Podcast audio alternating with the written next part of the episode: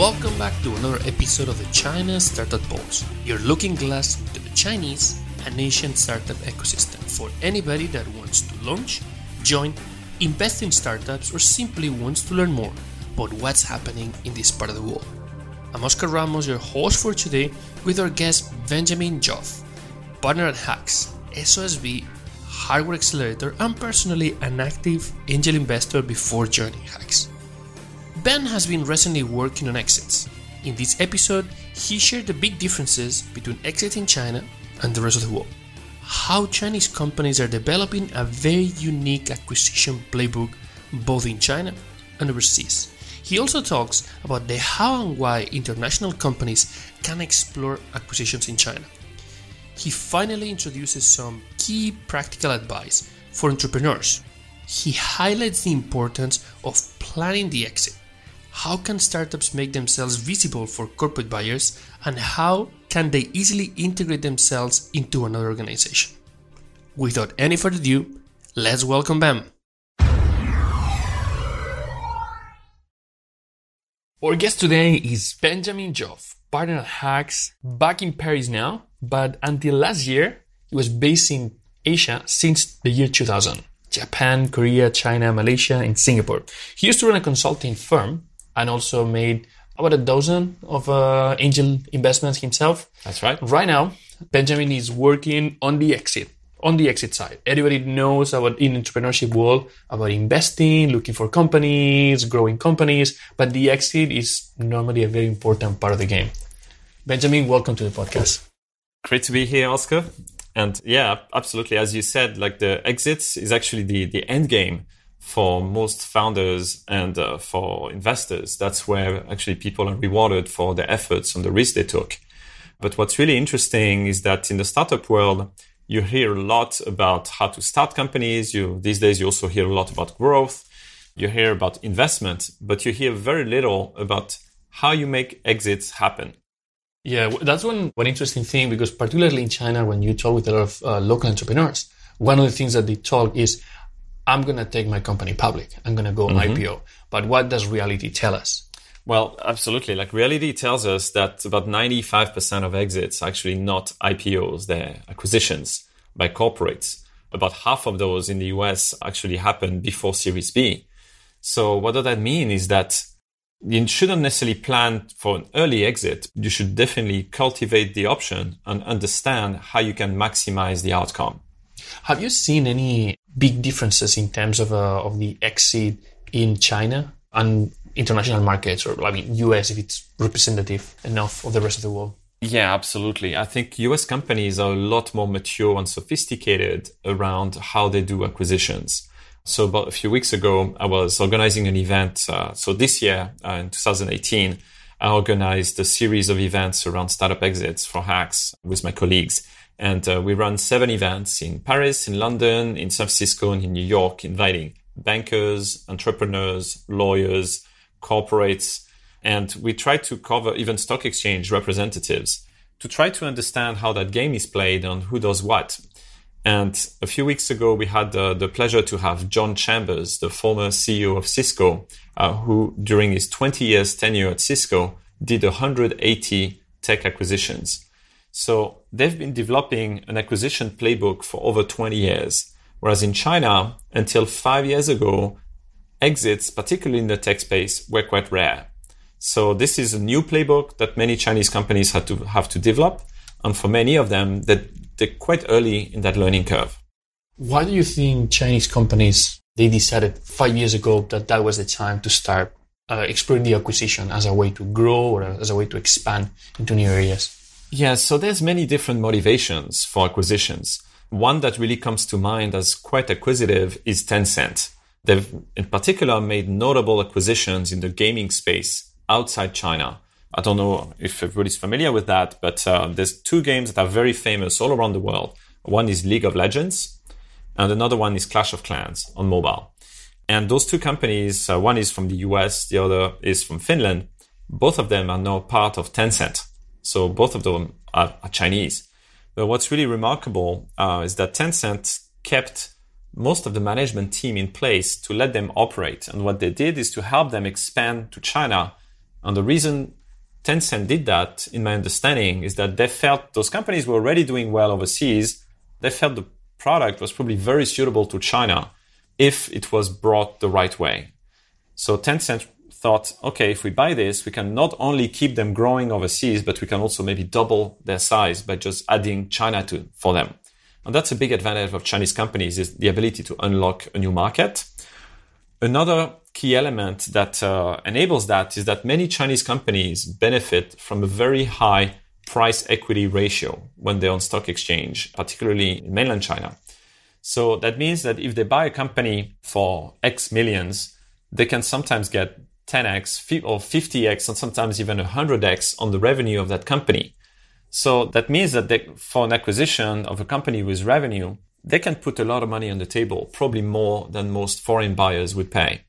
So when Chinese companies are exploring a potential acquisition, they're looking for something that they could potentially bring to China or the thing that it's not in China because there's some complexity of making that happen. Yeah, I mean, in the gaming space, making a hit game is very, very rare, very difficult. And Chinese companies know that. Actually, most of the Chinese gaming market started by licensing Korean games that were already popular.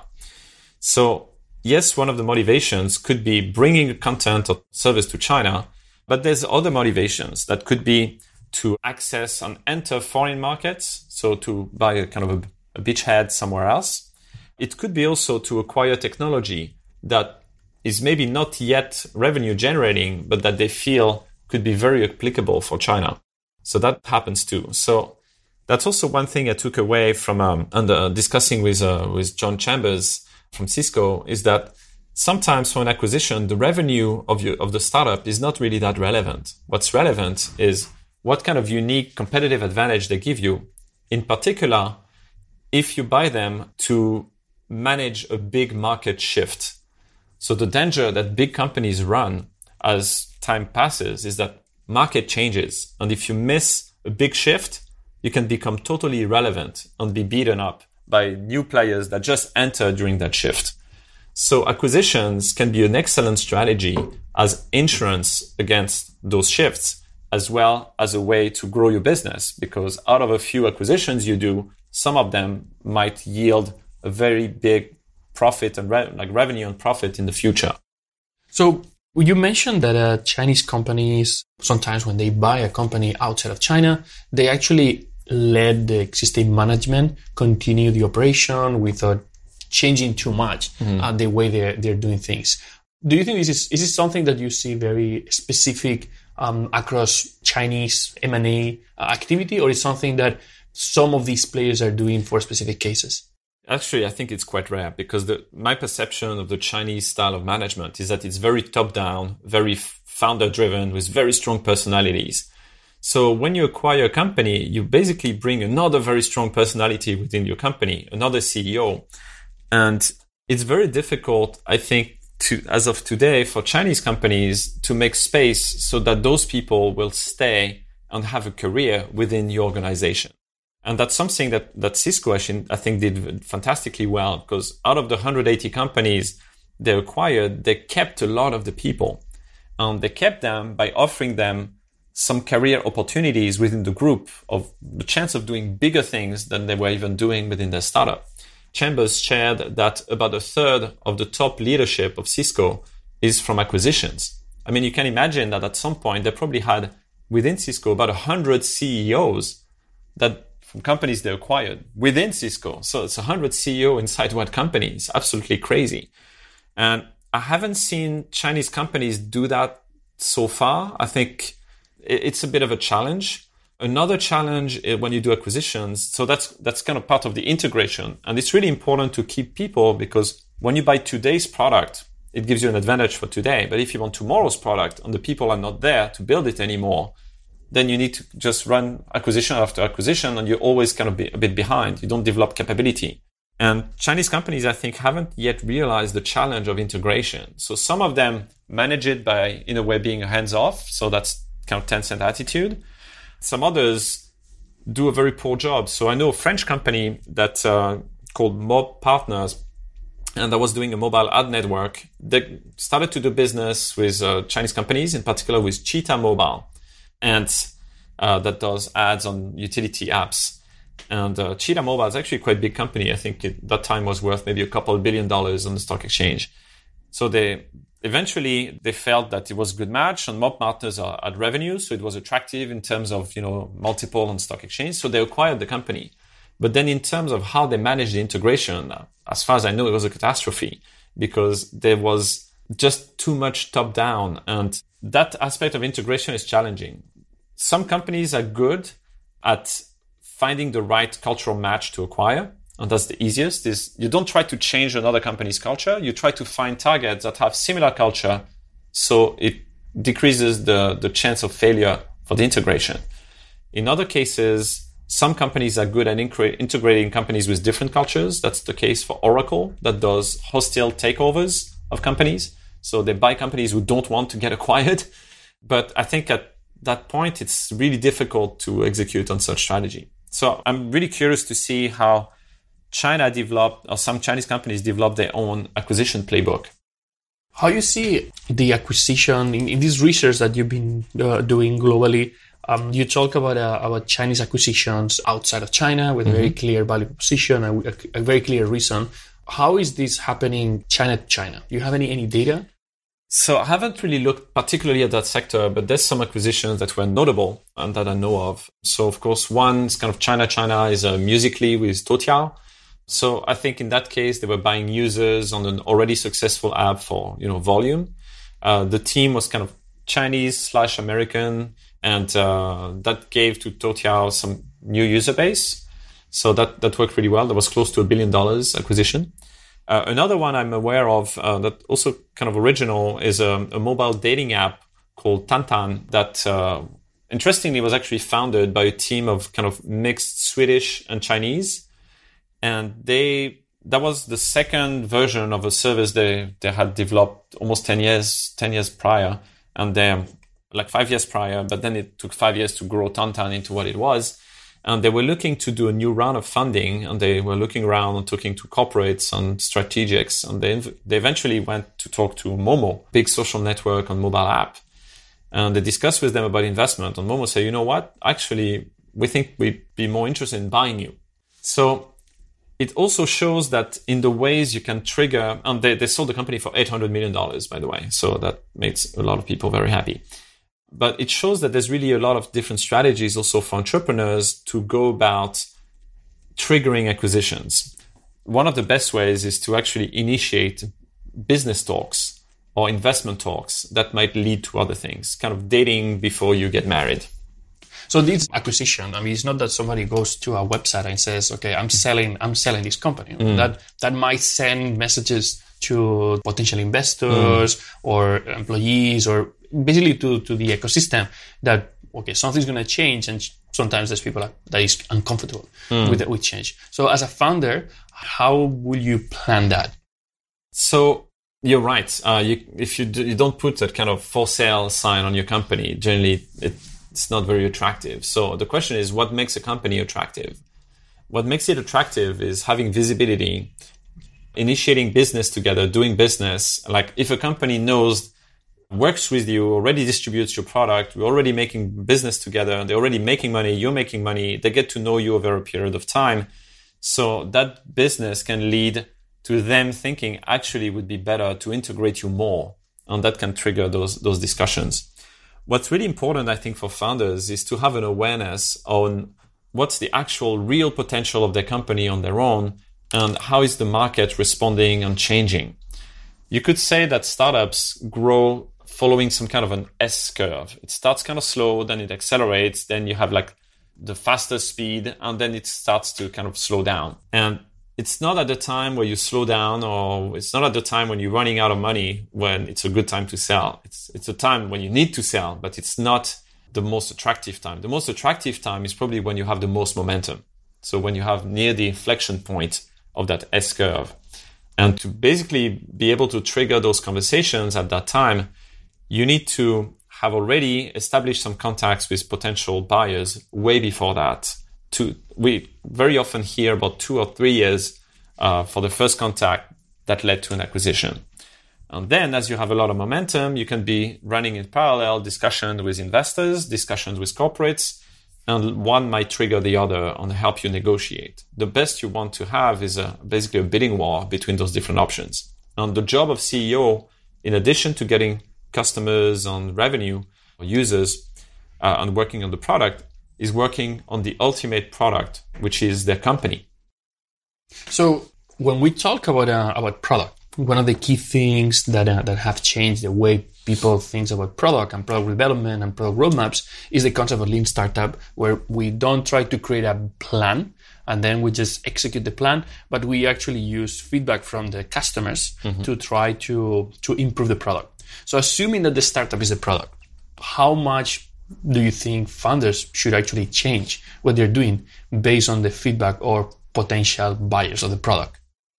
So that's an interesting question. So what that means is that you want to keep updated on what are the strategies of your potential buyers. And you can hear about that by talking to executives at those companies, the business units, or the corporate development people. Those are the people who actually make decisions to buy companies. So nurturing those relationships keeps you in touch with the strategy and helps you to figure out if there's some kind of a like connecting point in the future between what you're doing and what they need. Another way to keep track of that is to look at the earning calls uh, with investors or analysts where they actually have to lay out their plans and strategies on important topics. That keeps you informed of what they're looking for and whether what you're doing is matching it. If you're not matching anybody's plan, it's probably a bit of a concern because that doesn't give you a whole lot of option. If nobody's really competing or trying to enter the space you're in, you might question whether or not you're going the right space. Typically, corporates always evaluate whether to enter a new space, whether it's worth building it themselves, buying it, investing in it, or partnering. So you want to have conversations with people in charge of a little bit everything. The builders who might look at your thing, the business unit might look at your thing, say, well, those guys have done such a good work and they're so good that for us it would either we can't do it or it would take us a year or two. The people who invest, they might also give leads to the corporate development people. So you want to be building and maintaining those networks so that you're always top of mind, you're always on their radar. And the, the question generally for founders is how much should you share? And that's kind of on a case by case basis. But generally, things you say are not so easy to replicate by a large company because they don't move so fast. You mentioned earlier that the typical early exit happens around Series B. Is this something similar in China and US, uh, Europe? So it's more difficult to find data about what's going on in uh, in China. But the reason most exits happen at you know seed, Series A, Series B is because when you go beyond Series B, the price becomes really expensive, and there's very few companies who can just buy yours. It, let's say if you're at 50 million, like 10, 20, 30, 50 million, 100 million, still, you know, a number of potential buyers. But companies that have, you know, able to spend 100 million on acquisition means they probably have several hundred millions or billions in the bank. So that already gives you an idea of the size of the buyer. There's not that many companies who can actually buy for that price. And the paradox uh, also found running all those events. So we we ran seven events and we had over 50 speakers share lots and lots of ideas. And one thing that one of the things that emerged that in some cases, if you raise too many rounds, not only it takes a long time, but founders end up with like maybe five percent or less than 10% uh, of the company after maybe a decade of a lot of effort. And if, if they had sold at Series A, they would have made more money. That's a conversation we had with a guest uh, in, in an episode last year that he actually made the calculation because he had an opportunity to sell, decided not to sell, and then exit happened at the end. The, the situation was like, we don't have enough. So, how do you think funders can make that evaluation? And is there like a window of opportunity where suddenly it is no longer that possibility? Is it better to fundraise before, just close around, or is it better to do it right after? Well, I don't think there's a clear cut rule. It's more about when are the market shifts and when are the corporate needs appearing. Sometimes it could be a situation where corporates need to make, let's say, an announcement about a new digital strategy in the sector you're in. They don't have anything in house and suddenly they need something. It could, and so they're looking for something to buy to explain to their shareholders that they're doing something. Sometimes the market is consolidating on, let's say, one or two of your competitors already got acquired. So now the competitors of those buyers are also looking for things to acquire. So there might be timings where you, you have more opportunities for exits and you're not going to improvise an exit if you're not already a bit prepared. If you don't have you know your accounting in order the contracts in order if you don't have already built the relationships with the potential buyers people know you for a while you, you're known quantity. So i think for founders the question is more about nurturing those relationships uh, from really early and trying to get visible regularly like through pr through events through uh, now like uh, partnerships so that when they feel the timing is right, when they feel the market might have like change or in the future, maybe the, this, it's a good time, then they already have the foundations in place to have those conversations about exits. Big Chinese internet companies have been increasingly investing more and more in every company. How much will be that a problem when an, an exit opportunity approaches? So typically, most corporates invest through their corporate venture to get option, to get knowledge, to, and to get also options for future acquisitions, essentially. But a small part of those companies they invest in will end up being acquired by them, uh, and they know that. So it's a mix of strategy plus market knowledge plus you know uh, financial returns that they're playing. And you, are right. Like I think Tencent has over 200 investments in startups. It's a lot, and they're definitely not going to buy all of them. So overall, I think it's not it's a good way for startups to get closer to corporates. I think you just have to be a bit careful when you take a, a strategic on your cap table. Uh, that ideally you don't take just one because you have big signal signaling risk with them, but maybe you try to take two so that you kind of play them a bit against each other and you don't look too tied to one specific company. Is that common? Do you see a lot of corporate VCs investing that might be competing buyers in the future, investing in the same company? The corporate VCs rarely want to do that, but it's your job as CEO to maintain that, to try to establish that situation so that none of them has too much power and none of them would be a signaling risk. For example, if they don't invest in the next round or if they don't make an offer to buy you, then it says something because they have more information as your investors than anyone else. So if they're not, if they don't want to go further with you, other people might think it's a bad thing. It's a bad signal. Mm-hmm. Are you seeing also uh, an appetite from international companies uh, exploring acquisitions in China? Because they, in the past, particularly in the internet sector, there were few acquisitions and they didn't really work out very good. Mm. Yeah, it's been very to be honest, in terms of successful tech acquisitions from outside China to China, I haven't seen a whole lot. Uh, I think the two most spectacular strategic moves were rather investments. Like, for example, when Yahoo invested in Alibaba, put a million dollar, a billion dollars, got 40%. That was fantastic. Uh, when they sold the shares after what was less fantastic when they sold them too early, but that's another thing. The other fantastic move was uh, when uh, Naspers, the South African media uh, conglomerate, uh, bought uh, something like 40 plus percent of, uh, of Tencent many years ago. So I would say operating in China generally is very, very difficult for foreigners in, when they're based in China, but when, when, they operate from outside and try to command and control from outside, it, it really doesn't work very well. Chinese teams need to have a lot of autonomy because the Chinese market reacts very differently, structured very differently. I remember there's a famous quote from Jack Ma that one of the reasons eBay failed in China is because they were trying to land jet fighters into rice paddies. Basically, a totally different landscape in terms of infrastructure that basically made it impossible to just use the same stuff from outside.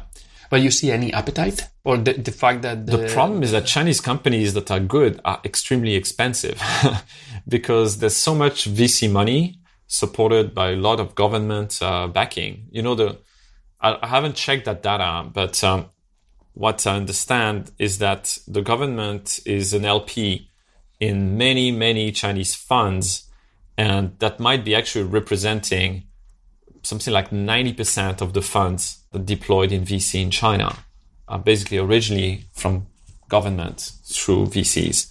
So that's a lot of money that kind of fuels uh, very high valuations. So that, that's tough. Also, many Chinese companies can also plan to exit in uh, Shenzhen, in Hong Kong, in Shanghai, in the US, and get really sizable valuations. Actually, funny enough, recently I watched um, a documentary called The China Hustle that describes how some uh, small investment banks in US about 10 years ago started to make a business by uh, listing Chinese companies, not necessarily tech companies, but Chinese companies in the US using reverse mergers. And they were hyping up the China story. And they made a lot of money in fees by just listing those companies. And when, so they kind of rolled the stock up. And then later, when those companies were found to not be performing as they were claiming, uh, they also shorted those stocks down. And uh, so it's kind of interesting. Uh, like there were over 100 reverse mergers like that, and there's still a bunch of those companies listed in US. So anyway, that's kind of a side story.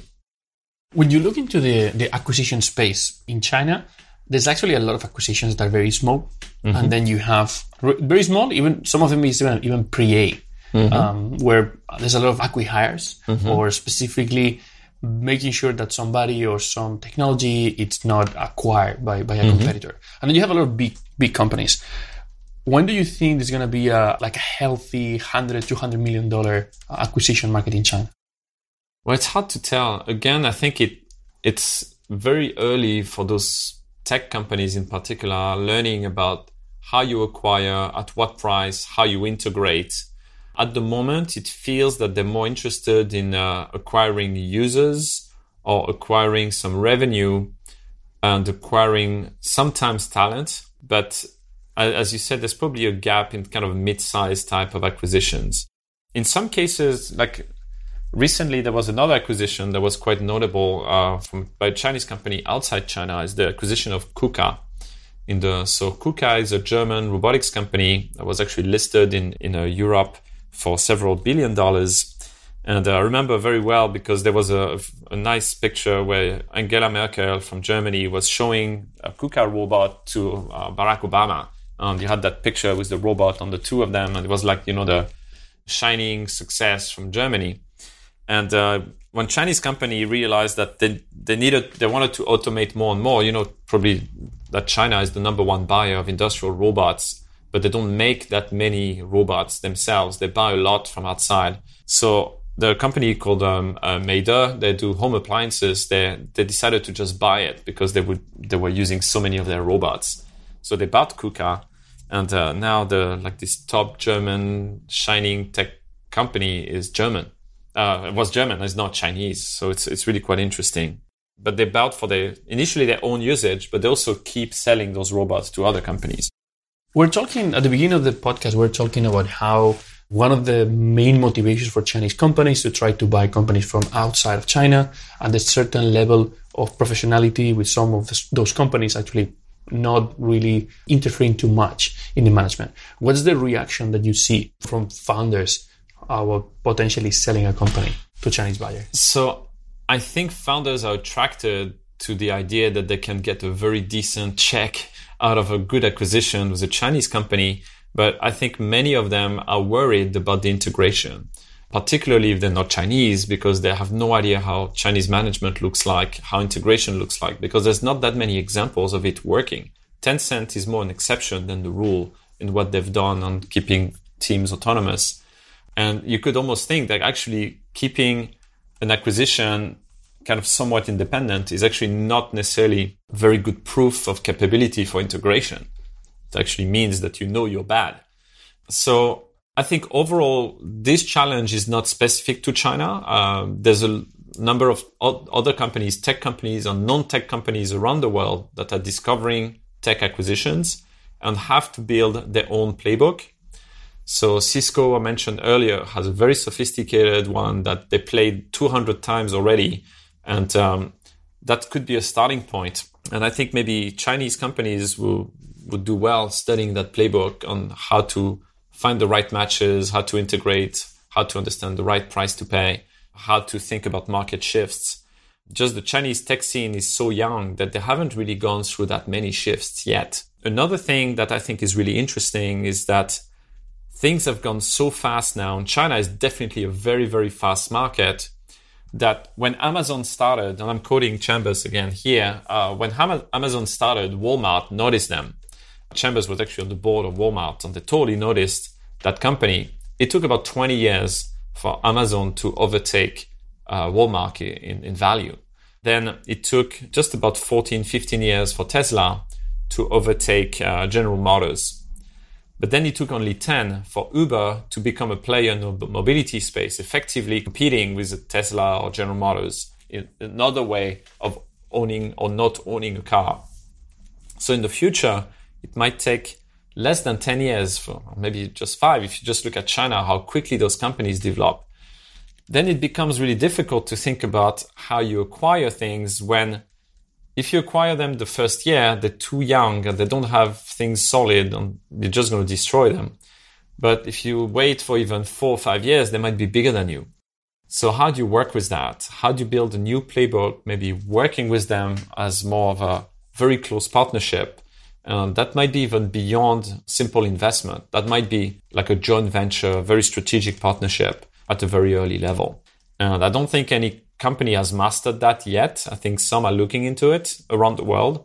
And uh, it's what's actually even more exciting is that in China, companies are so fast uh, making decisions on doing things that they might actually pioneer some new best practices around acquisitions, around integrations, around partnerships that the West might learn about.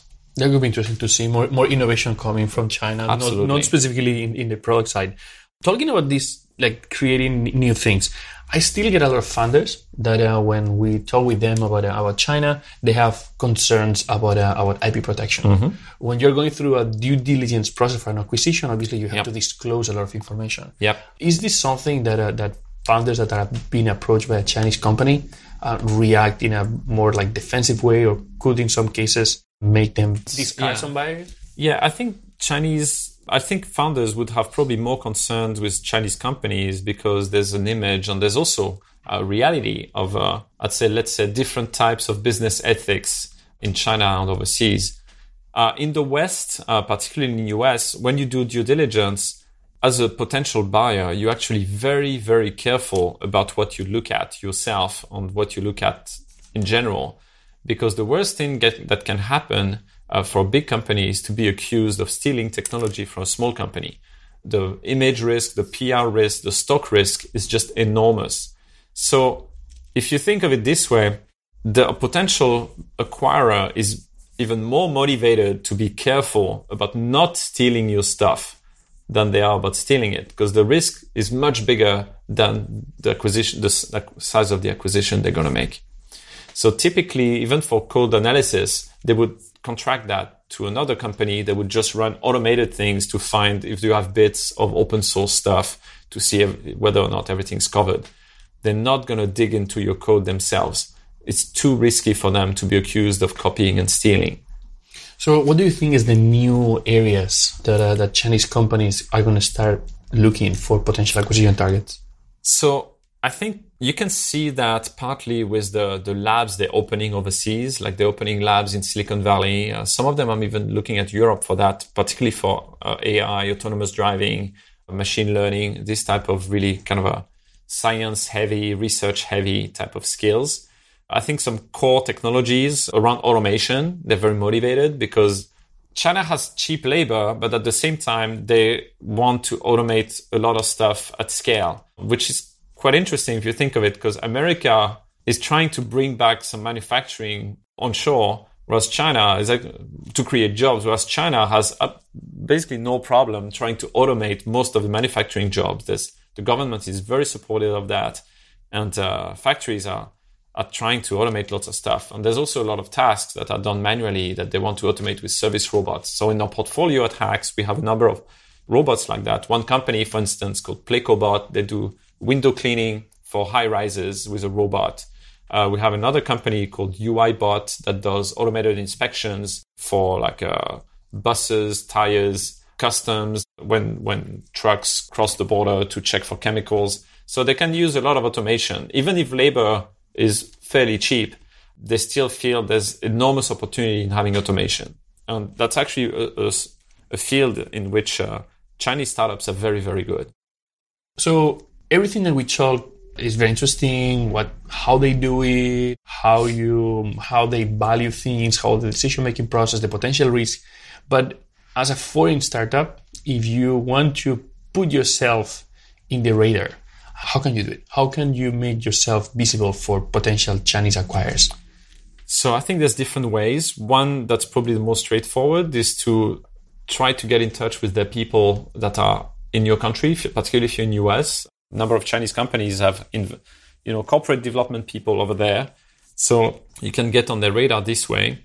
And you can also do like some, uh, you know, business development trips. So again, acquisition can be the end of a funnel around business development. So if you're looking for business partners and you start to establish business relationships for distribution or the technology partnerships, that could be a lead to acquisitions. So I think that's, that's kind of a good way to do it. Uh, getting on, of course, noticed on Chinese media is fantastic. If you can do that, uh, particularly the, the local tech media like 36KR and others that a lot of people don't know outside China. So I think that's a pretty good way to do it. Yeah, well, for the all the entrepreneurs that, that don't know, corporate development means acquisitions. Ah, so, yeah. Yeah, that's something that people don't realize because sometimes also those titles differ. Uh, for example, at Cisco, they call business development the people who also do startup acquisitions. But generally, a title is M&A director or corporate development executive.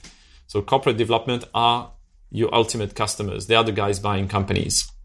Thank you very much, Benjamin. If anybody wants to reach out to you, do you have a blog? How can they contact you?